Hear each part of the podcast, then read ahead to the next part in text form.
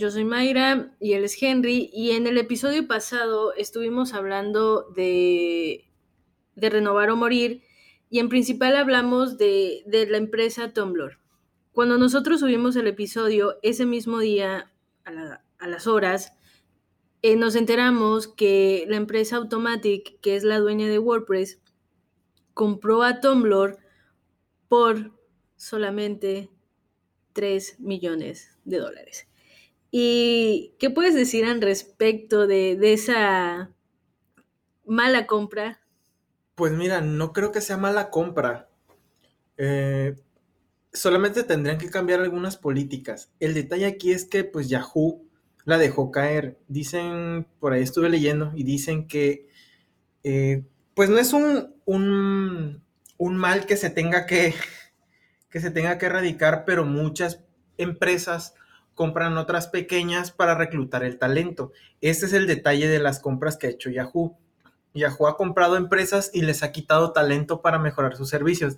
Desgraciadamente Yahoo no ha sabido aprovechar esos talentos a como son o a, a como realmente debería y está dejando morir otras plataformas que realmente sí le podrían dar un apoyo. Te digo, Tumblr fue comprada por Yahoo más o menos como en 100 millones de dólares. Más o menos. Se depreció 97. Imagínate qué tanto le tuvieron que, pues prácticamente la rascaron a ver qué le, qué le encontraban. Creo que yo lo hubiera comprado. Por esos 3 millones, yo también lo hubiera comprado.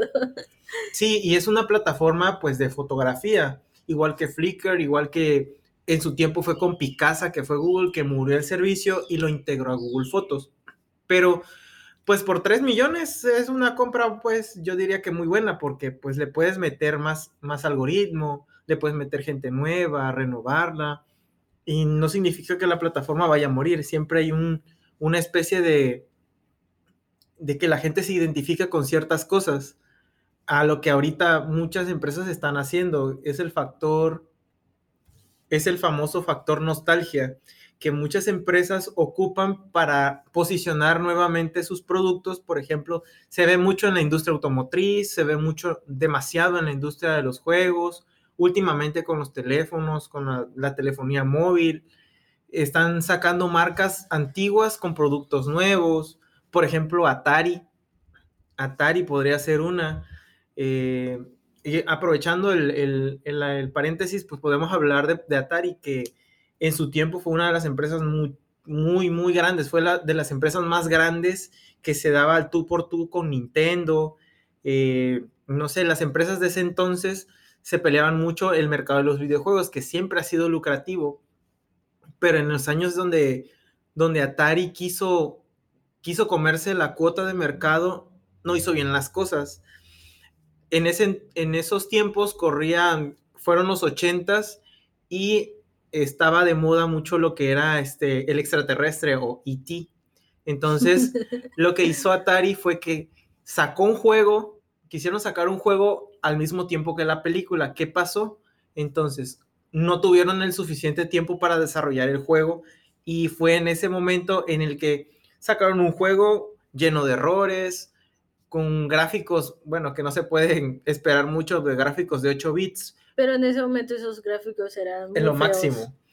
Este, hubo mucho problema con el juego, con las ventas, la gente lo devolvía, sacaron una, una cantidad inimaginable de copias del juego, fueron 100 mil copias o 100 millones, no recuerdo bien el dato, pero este, fueron tantas copias que no supieron, no, no, pudieron venderlas y no hubo gente que, la gente aparte regresó el, el, el juego.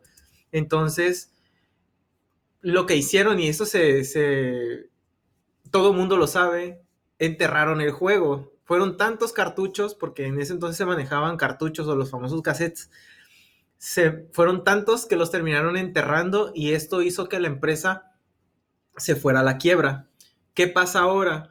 Atari solamente se dedica a los servicios, o sea, hacen juegos para celulares, juegos algunos para plataformas, pero no es con la misma, con la misma, podría decirse que con las mismas ganas o la misma, con la gente que, que jugaba antes, es mucho menor, pues. Entonces, lo que pasa aquí es que hace poco hicieron una, un fondeo para sacar una consola nueva. Entonces ahí es donde Atari ya está empezando a tomar cierto, cierta relevancia en el mercado de los videojuegos, que se supone que la, la consola saldría al año que viene, o sea, 2020. Pues yo, yo no lo veo mal, sino que pues siempre hay que apelar al mercado de la nostalgia, siempre da algo y podemos verlo mucho en el mercado de los videojuegos. Eh, Nintendo sacó su versión de la NES Mini, la SNES Mini. Eh, ¿Quién más sacó? Sony. Sony sacó la PlayStation One, la Mini, o sea, la, pero la versión fue un fracaso. Ahí podremos hablar otro, otro caso de renovarse a morir, aunque esto por querer renovar y por ahorrar costos, pues no, no les quedó de otra. Dieron una consola a un precio demasiado caro para lo que traía. De hecho, ahorita que tú estás hablando de lo del entierro de, los cartuchos de, Atari, recuerdo que hay un, eh, hay un documental en Netflix que, que habla sobre los videojuegos y precisamente hay personas que van a buscar exactamente donde enterraron los, los cartuchos y comienzan como a excavar para ver qué tanto pueden encontrar de los, de los videojuegos. Pero también eh, hablando sobre las empresas que, que murieron por no, por no renovar, encontramos una que murió hace como dos, tres años que se llama Pebble que fue un, reloj, eh, en ese momento era como la innovación de, un reloj inteligente, pero eh, Pebble, su historia, pues nace de una campaña en Kickstarter y la gente lo empezó a comprar, a comprar, y pues logró posicionar Pebble como una muy, muy buena empresa, y lo que pasó con Pebble fue que comenzaron a, a llegar más, más relojes. Entró Apple con su Apple Watch, entró Huawei, entró Fitbit, entró Garmin, entraron infinidades de relojes y que esos relojes hacían una gran diferencia con Pebble. Que Pebble lo bueno es de que la batería le dura más de una semana, lo puedes mojar y puedes hacer infinidades de cosas. Aún siendo 2019, yo tengo un Pebble, sobrevive por mucho, pero eh, la gente de Pebble vende a Fitbit por más de 250 millones de, dólares más o menos.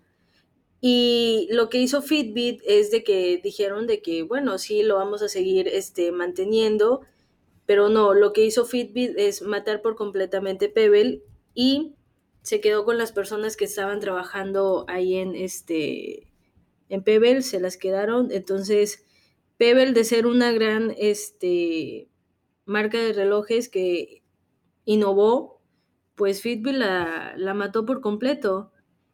Y no sé qué quieras agregar algo más sobre Pebble, que yo sé que no usas, pero sé que te gustó. Ajá, de hecho, de hecho cuando tú compraste el tuyo, me llamó mucho la atención porque era una marca, pues no eran caros, fíjate, eran relojes pues considerablemente baratos a comparación de lo que fue Apple, Apple Watch eh, y toda la, gama de relojes. Yo tuve un Moto 360 y son, la verdad, pues sí son muy útiles, pero pues mm, son muy útiles hasta cierto punto. Si te sirven para contar tus pasos, obviamente para ver la hora, porque para eso te lo compras, ¿no? Pero el detalle más grave de los relojes, de los relojes inteligentes es que la batería no les dura. O sea, un reloj, pues al Motorola yo tenía que cargar la batería diario. Fue hasta como al año que me compré una, una, este, una Xiaomi Mi Band 3.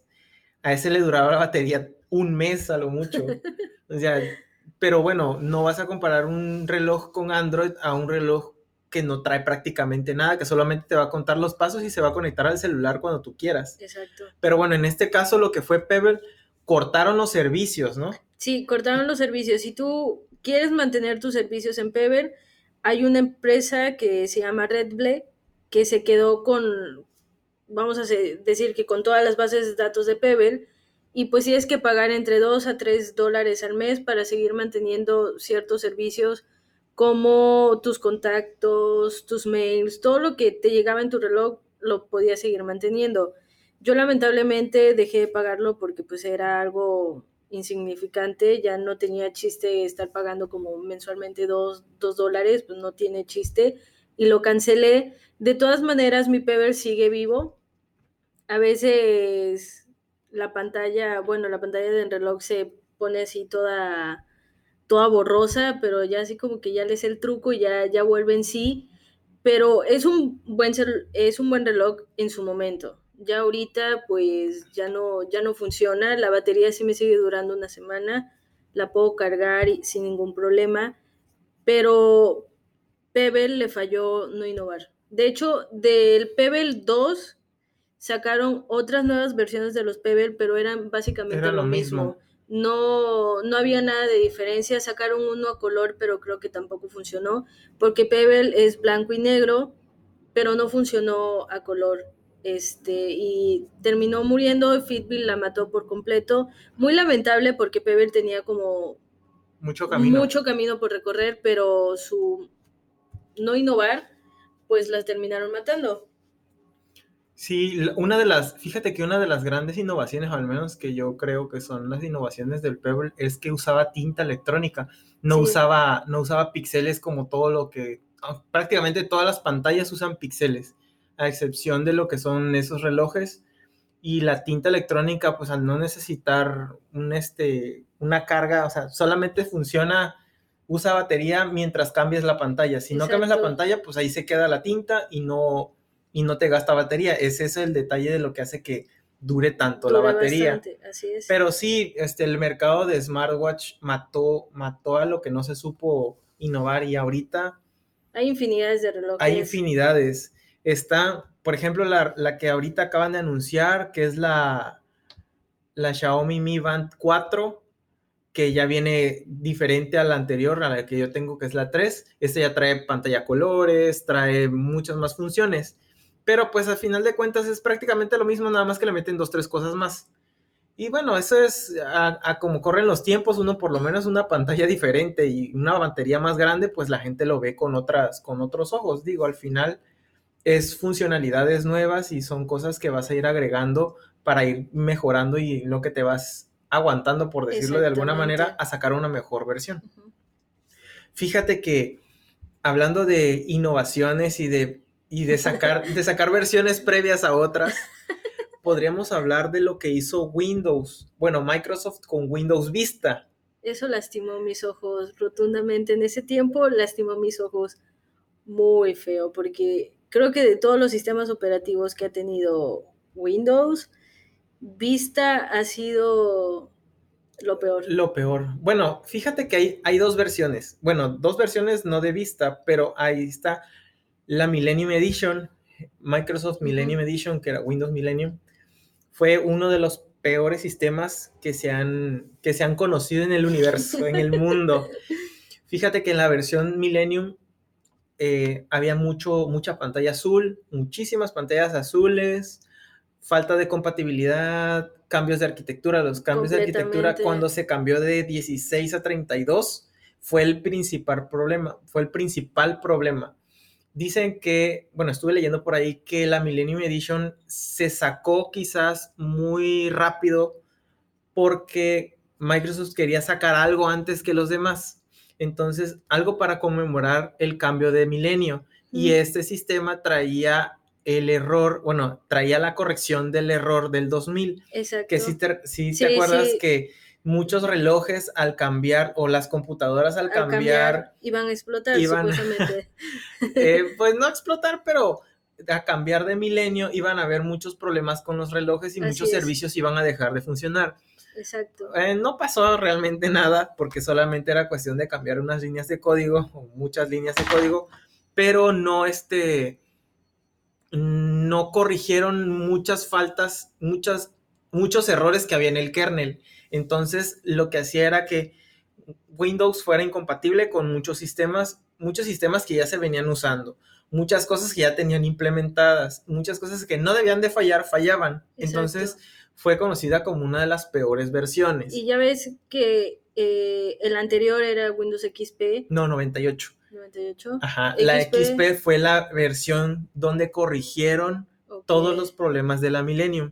Entonces, tú sabes que Windows, Windows XP fue el sistema mejor acogido por, por, todo el mundo. Por, el, por los gamers, por la gente que trabaja. E, es como, es la versión más estable que ha tenido Windows con XP.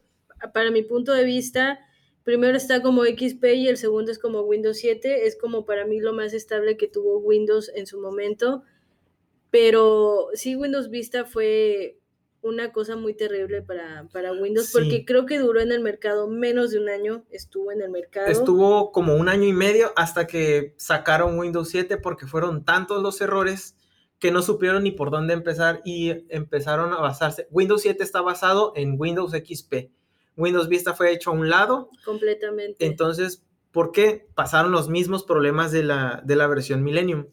¿Qué era lo que tenía Windows Vista? Exceso de preguntas era, ¿quieres abrir Word? Te preguntaba. ¿Querías abrir, no sé, cualquier cosa? Siempre había pregunta por todo, o sea, todo te pedía permiso. Del lado de seguridad, pues está bien porque te decían, no, pues ¿quieres, quieres realizar la siguiente operación, por decirlo de alguna manera, y tú le decías, sí, sí quiero. Pero cuando habían solicitudes, algunos programas preguntaban y volvían a preguntar y volvían a preguntar y volvían a preguntar. Ese fue uno de los grandes detalles pero pues a, nivel de funcionalidad pues no cambió tanto, sino la parte de los errores. Windows Vista necesitaba demasiado recurso para poder correr aparentemente bien. o muy bien. Pedía demasiado, demasiada memoria RAM para el tiempo, mucho, mucha capacidad de procesamiento. En memoria se mantenía normal, pero era demasiado exigente en los recursos pues, primarios para una computadora. El sistema operativo debería de ser lo más ligero posible para poder trabajar, para que puedan ocuparse los recursos correctamente en otras tareas. Por ejemplo, en navegación de Internet, que bueno, quizás no, no se ocupe tanto, tanta potencia de procesamiento, pero por ejemplo, Google, Google Chrome ocupa demasiada memoria RAM. Completamente. Entonces, Chrome, por ejemplo, una pestaña te ocupa 200, 300 megas y si abres otras son otros 200 megas y si abres otras son otros 200. Si abres complementos, cada complemento se come un poco de memoria. Eh, todo en Chrome ocupa memoria, pero por ejemplo, si tú abres Google Chrome en una computadora con Windows Vista, que ya Windows Vista te está comiendo la memoria y todavía Chrome te come más memoria, pues prácticamente no te queda para nada espacio ni de memoria, ni en procesamiento terminas, golpeando la, computadora contra la mesa porque no, no funciona en lo, en lo, absoluto. Sí, y muchas computadoras debían haber sido preinstaladas con Windows XP y salieron con Windows Vista. Eso fue un rollo grandísimo. y aparte, Windows Vista, si mal no recuerdo, estrenó lo que era el UEFI, o sea, ya lo trajo por defecto. Entonces, muchas veces no podías instalar otro sistema operativo, entonces te tenías que aguantar con Windows Vista. Sí, no, sí, porque estaba como muy cerrado como, como Apple. Ya ves que Apple igual es muy cerrado en sus, en sus cuestiones. Windows Vista estaba de la misma manera porque no podías hacer absolutamente nada. Sí, y de hecho pasa algo similar con Windows 10, pero pues no es tan complicado saltarse la parte de lo que es el UEFI. Ahí nada más envío, se cambia la parte y es listo. Y está todo listo, pues no es tanto rollo. Pero Windows Vista fue uno de los grandes fracasos porque la gente no lo quería y Windows Vista. ¿Y cuál otro sistema operativo acabó mal? Windows 8. Completamente. Por decirlo de alguna manera, Windows 8 era es la versión de prueba de Windows 10 para, para dejarlo muy claro y muy simple. Windows 8 se parece muchísimo a Windows 10, pero con funcionalidades menos. ¿Qué es lo que querían hacer? ¿Qué es lo que quería hacer Microsoft en este sistema? Daba un modo tablet y un modo PC, el modo escritorio. ¿Qué hacía con el modo tablet? Eh, se, abrían las baldosas de Windows Phone. Sí, como, como si tuvieras una Surface, ya ves que la Surface, su menú era igual que como el Windows Phone, de la misma manera. Lo que quiso hacer Microsoft era adaptar el mercado de PC a las computadoras, a las tablet PC como eran conocidas hace muchos años. Entonces, aquí lo que hacían muchas computadoras en ese entonces estuvieron saliendo con el con la capacidad de de doblarse para volverse una tablet o computadoras que eran las, las computadoras que eran, creo que le decían las dos en uno, que se vuelven tablet y se vuelven PCs. Eran cuando salieron, empezó Microsoft a sacar la Surface, que las doblabas, las quitabas y hacías todo, todo un montón de cosas. Ajá. Y pues esa parte de lo que fue la, el modo tablet, pues sí fue innovación y todo, pero, pero el sistema operativo tenía muchos problemas. Ya no habían quizás tantas pantallas azules, pero por ejemplo mucha gente cambió de sistema operativo, por ejemplo, para saltarse Windows 7 o que decían, yo tengo una computadora potente, metían Windows 8 a su computadora y el problema era que las baterías se dañaban. A nosotros nos pasó mucho cuando estuvimos estudiando porque teníamos compañeros que decían, no, vamos a, vamos a ocupar Windows 8 a ver cómo, cómo sale. Y le instalaban el Windows 8, venían de Windows 7, se metían a Windows 8 y ¿qué era lo que pasaba? Que a los 2, 3 meses la batería ya no recargaba, ya no retenía energía y había muchos detalles de esa, de esa parte que, por ejemplo, no, ya no se corregían con la simple reinstalación o hacer el downgrade de la, del sistema operativo. Entonces aquí esta parte pues sí fue ciertamente muy, pues muy, podría decirse que muy criticada de Microsoft. Completamente. Hasta ahorita que ya tenemos Windows 10, que ya el sistema es pues ya mucho más estable, pues no decir, al, menos a mi parecer, el sistema más completo fue en su tiempo Windows 7 y pues ni modo, a veces uno tiene que cambiar de computadora y pues la computadora ya no, ya no trabaja con Windows 7, pero el sistema operativo no es malo. Simple y sencillamente pues que le hacen falta algunas cosas y pues son detallitos que van a ir puliendo con las actualizaciones. Y no hicieron los testing que debían de hacer antes de sacar algo completamente al mercado. Ajá, por ejemplo, Windows 10 hubo una versión de prueba, bajaban las versiones, y tuvo mucho más desarrollo se supone que el Windows 10 es la versión definitiva de Microsoft, que ya no va a necesitar actualizarse, pero bueno, siempre dicen eso, que ya es la última versión y siempre ponen otra. Entonces, lo que ha hecho Microsoft es que ha actualizado las versiones por Windows Update. ¿Qué es lo que hacen? Le agregan funciones, por ejemplo, la parte que lo, el software Paint, que es este, la parte de Paint, cambiaron Paint y le pusieron Paint 3D. Entonces, esta parte ya puedes hacer dibujos en tercera dimensión, cosas así más, un poquito más avanzadas, pues ya adaptándose a los tiempos, ¿no? Y por ejemplo, hace muchos años también, hablando de lo que es adaptarse a los tiempos, podríamos hablar de lo que es Palm, que Palm no se adaptó correctamente a las tendencias de mercado y fue donde le comieron el, mismo mercado, pues el mismo mercado les comió, les comió el pastel, por decirlo de alguna manera. Yo siempre quise una Palm. Eh, físicamente son, eran muy, muy hermosas. Veía una y decía, yo la quiero, yo la quiero. Y en su momento Palm fue, fue muy importante, fue muy potente. Su diseño para ese momento Palm era lo máximo. Pero, ¿qué pasó?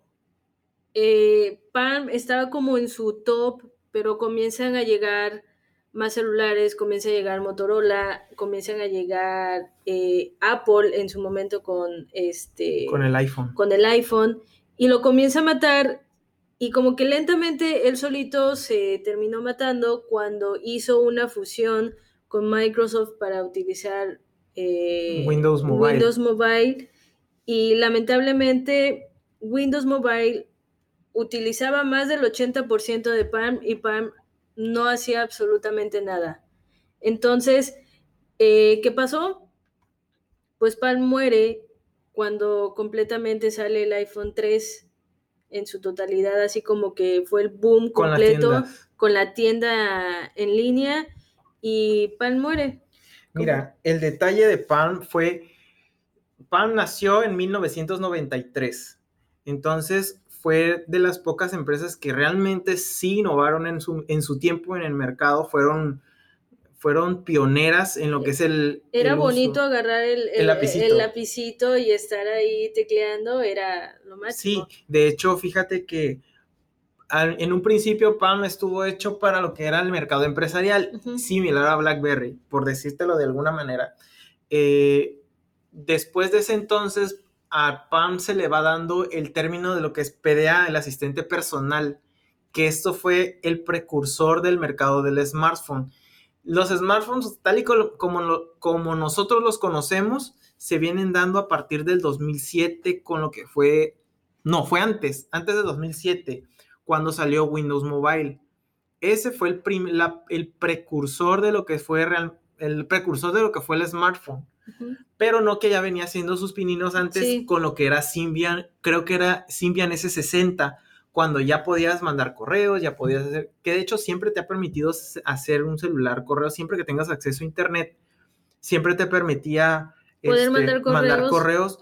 pero en ese entonces no había una aplicación nativa como por ejemplo ahorita abre su teléfono y está Gmail. Entonces, eh, a partir de esas versiones ya empezaron a meter que si hojas de cálculo, que si este, tu correo, tus contactos, tu agenda. Todo, todo absolutamente estaba ahí.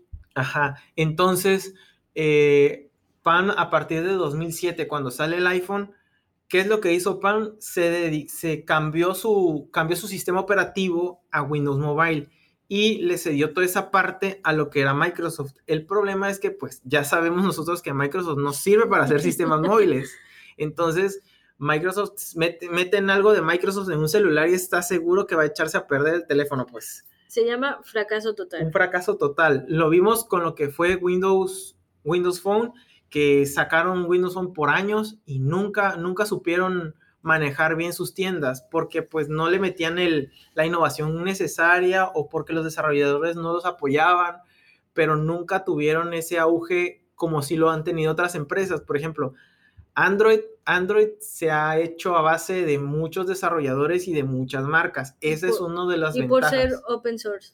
Ese es el detalle, es open source. Claro que cualquiera puede venir y meterle la mano al sistema. Y mejorarlo. Y mejorarlo. Ese es, un, es podría decirse que una de las grandes ventajas de Android.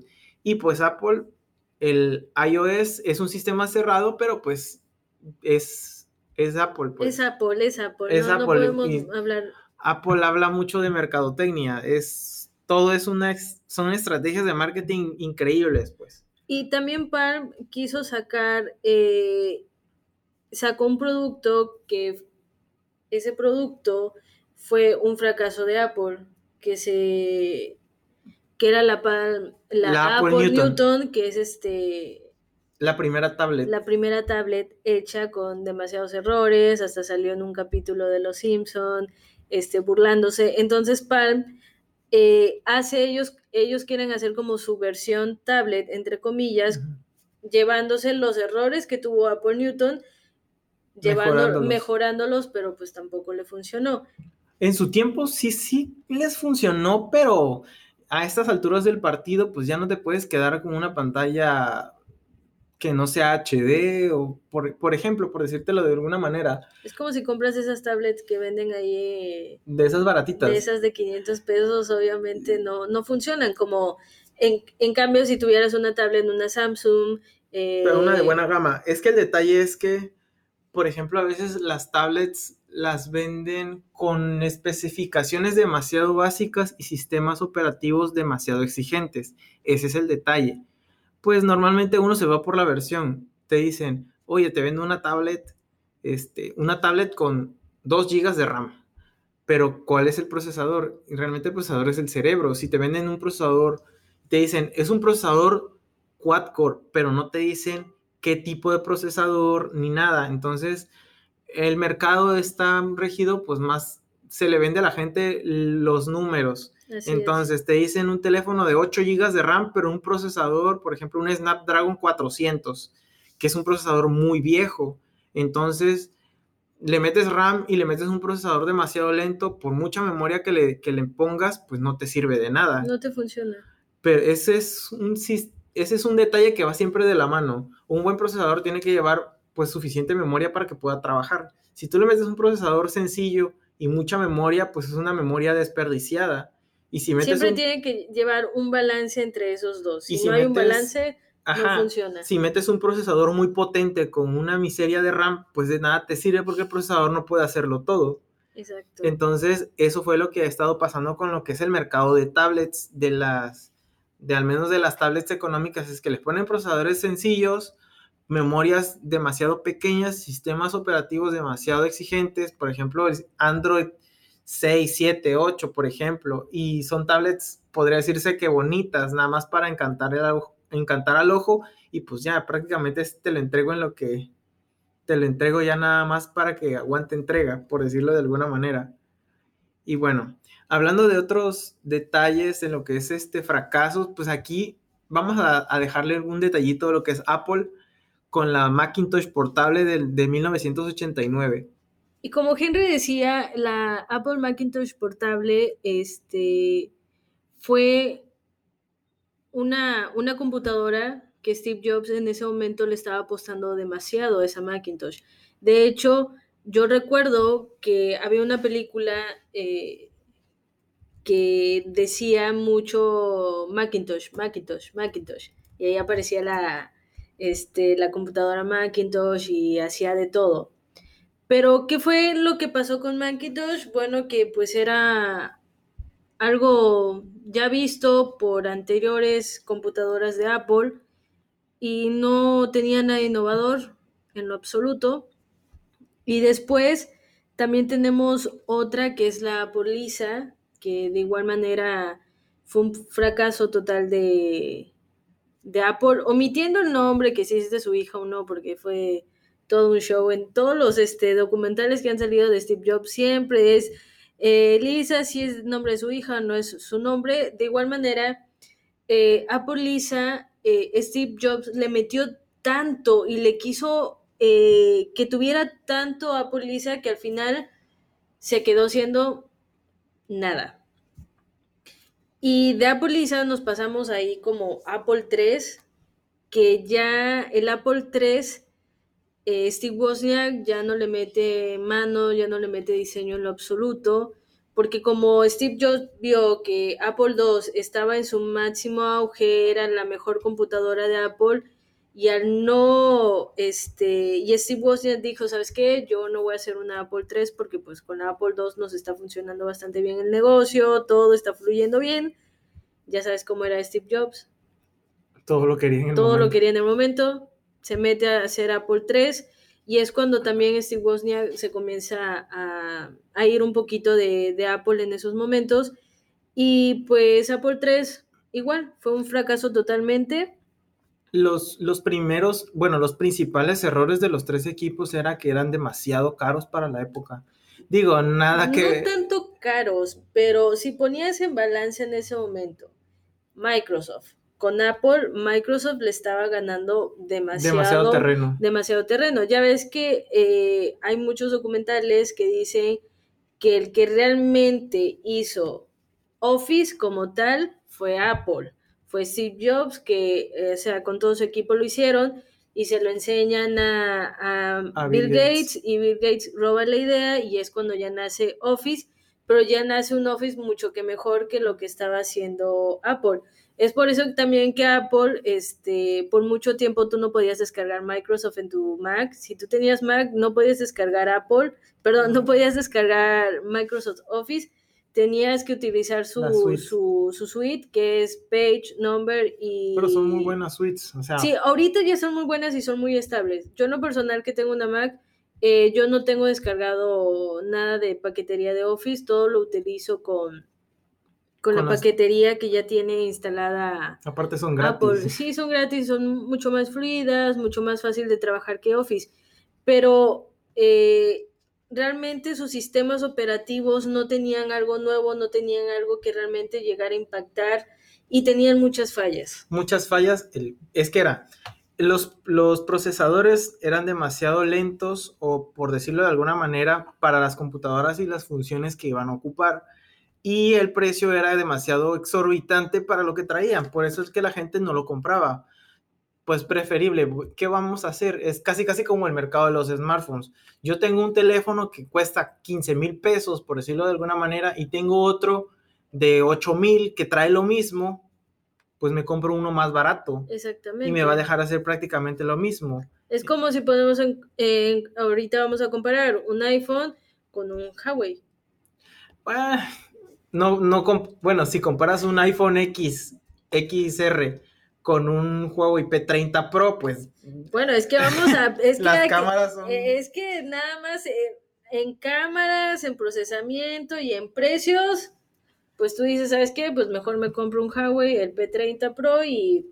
Sí, más que nada ya va a gusto de la persona, porque realmente unos siempre está el, el, A, el Android contra iOS y siempre, siempre hay mucha batalla en esa parte, pero pues bueno, ya es Va el gusto. dependiendo del gusto de cada persona. Sí, es el gusto. Yo tuve iPhone y cambié a Android y eh, luego volví a tener iPhone y luego volví a tener Android y así me voy. O sea, yo ahorita estoy contento con Android porque pues puedo hacer, mandar una foto, hacer cualquier cosa y con iPhone no tan fácil. Ese es el detalle. iPhone es tan cerrado que muchas veces a la de fuerzas necesitas tener la computadora ahí a tu lado para que puedas accesar a muchas Muchos cosas. servicios. En cambio, Android es mucho más, más fácil y más ligero.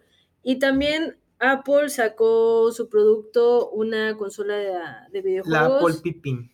que igual fue fue el- la incursión del mercado de los videojuegos cuando se aliaron a Panasonic Exacto. y quisieron sacar un sistema por discos. Y en ese tiempo que sacaron esa consola de videojuegos no estaba Steve Jobs. Fue No, cuando Steve Jobs eh, estaba fuera de, de ese proceso. Porque si nos ponemos a pensar, cuando Steve Jobs se va de Apple, Apple realmente sobrevivía con puros, eh, con puros servicios, con puros servicios como y, ahora. y vendiendo accesorios como están vendiendo ahora.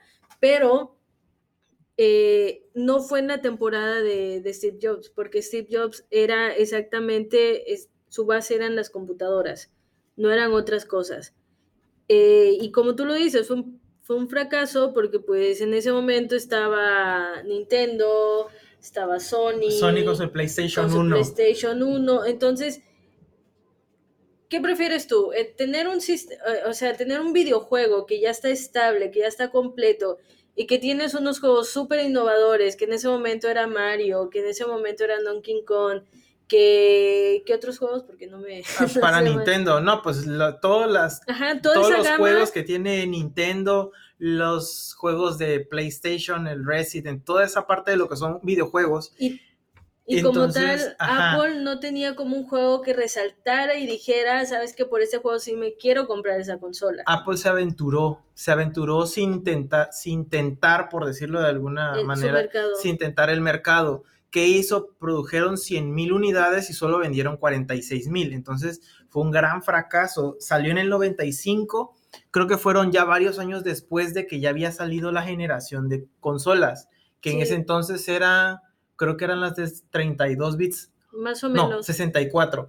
Que cuando fue que salió Nintendo 64, PlayStation 1, creo que la Mega Drive. mm, No recuerdo bien qué consolas estaban en ese entonces, pero ya Apple se, se lanzó en un mercado que ya prácticamente se lo habían comido los, los la competencia se había comido el mercado. Entonces, pues quisieron hacer sus pininos en el mercado de los, de los videojuegos, pero se aventaron con una consola muy cara, era demasiado cara para lo que, Para lo que ellos ellos vendiendo, ajá, y lo querían vender como si fuera una computadora.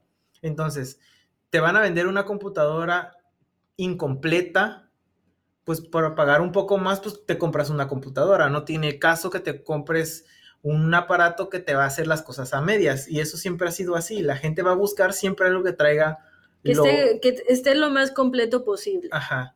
Por ejemplo, no vamos a comparar una consola, un PlayStation 4 con una PC, porque pues, obviamente en una PC con igualdad de características le rompe la suerte a un PlayStation, pues, Completamente. por uso. Y de igual manera, eh, ya habíamos mencionado el Apple Newton, que es como la incursión de Apple en En su el- primera tablet que, que llega a ser, pero de igual manera, eh, su pésimo sistema de reconocimiento de texto eh, Fue lo y que su la hizo. batería de poca duración, problemas de legibilidad en la pantalla hizo que pues eso no, no funcionara y también quizás porque en ese momento por, era 1993 probablemente como que era mucho para, para esa época. Se adelantó demasiado a su Sí, época. y porque ya ves cuando sal- salieron eh, el iPad fue una fue un boom completo. Nadie pensó que funcionara. Y Nadie mira, empezó que funcionara. Inclusive eh, hay entrevistas donde dice de Steve Jobs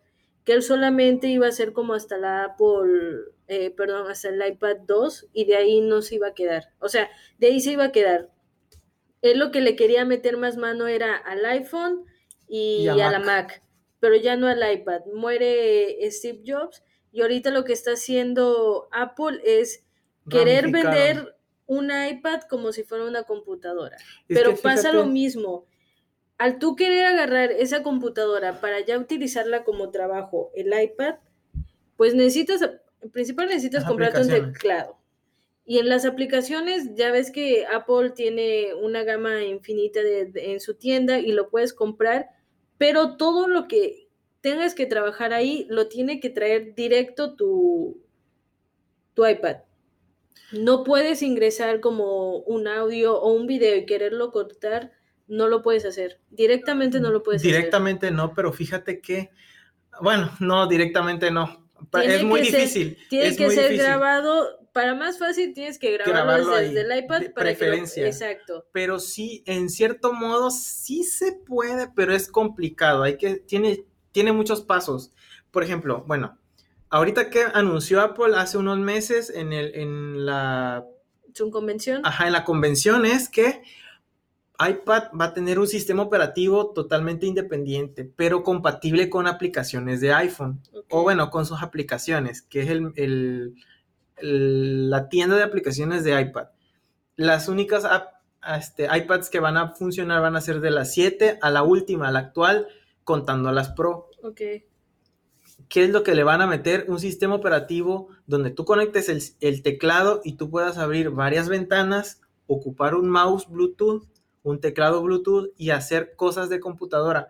Ya le metieron ahora sí la función, le metieron una barra de herramientas, le metieron Una metieron, tienda, le ajá. fueron añadiendo más cosas. y ya hay compatibilidad con memorias USB. Entonces, tú conectas una USB con el conector tipo C y ya se abre la memoria como si fuera una computadora. Ese es el detalle. Ahorita ya la versión todavía está en versión beta, pero aún no lo han sacado. Pero sí, hasta el momento lo que es el iPad, tienes que hacer mucha, mucha pirueta para poder trabajarla. Demasiado. Completamente. Sí, ese es uno de los grandes problemas de las iPads, que fueron hechas según para el trabajo, pero no sirven para trabajar, sirven para jugar. Completamente. Para el ocio. No hay para, para, algo para el consumo de contenido. Exactamente. Y bueno, esas son eh, algunas empresas que como que nos llamaron más la atención para la parte de renovar o, o morir. Eh, seguiremos en búsqueda de más empresas y probablemente hagamos como una parte, Una parte. tercera parte sobre eso. Pero eh, queremos dejar muy en claro que nosotros como emprendedores, como innovadores, eh, necesitamos siempre ir un paso más adelante de la competencia que ya está. Puede ser que nosotros tengamos ya algo palpable, pero puede ser que Henry, puede ser que él tenga otro producto que es igual al mío, pero tiene un avance mucho mejor que el mío, pues simplemente mi producto queda rezagado. Entonces, siempre necesitamos ir un paso más adelante, necesitamos eh, estar innovando constantemente y si ya ese producto, entre comillas, ya no, ya no lo podemos renovar, bueno, intentar sacar como una versión 2.0, 3.0 o simplemente dejarla y hacer otra, pero seguir renovando constantemente para que nuestros productos o lo que nosotros queramos vender siga en constante movimiento. Bueno, pues eh, de mi parte en este momento sería todo y les esperamos para la próxima, para el próximo podcast. Ahí les traeremos un tema nuevo eh, y lo mismo, simple y sencillamente, renovarse o morir. Tenemos que ser innovadores, siempre estar en búsqueda de, de nuevas cosas, de nuevos, nuevos procedimientos, nuevos proyectos para poder, pues, ya estando en el mercado empresarial es muy complicado. Es, mantenerse siempre al, a lo máximo, siempre mantenerse al día, siempre estar llegando a cursos, por decirlo de alguna manera, cursos, diplomados. Siempre eso es bueno para que uno se vaya educando más, se vaya uno cultivando más, porque pues realmente el conocimiento es lo que aquí va a, va a hacernos Más grandes. más grandes, así es. Y como dicen, nunca pares de aprender. Nunca pares de aprender, así es. Así que por el momento eso sería todo. Muchas gracias. Y nos vemos hasta la próxima. Hasta luego.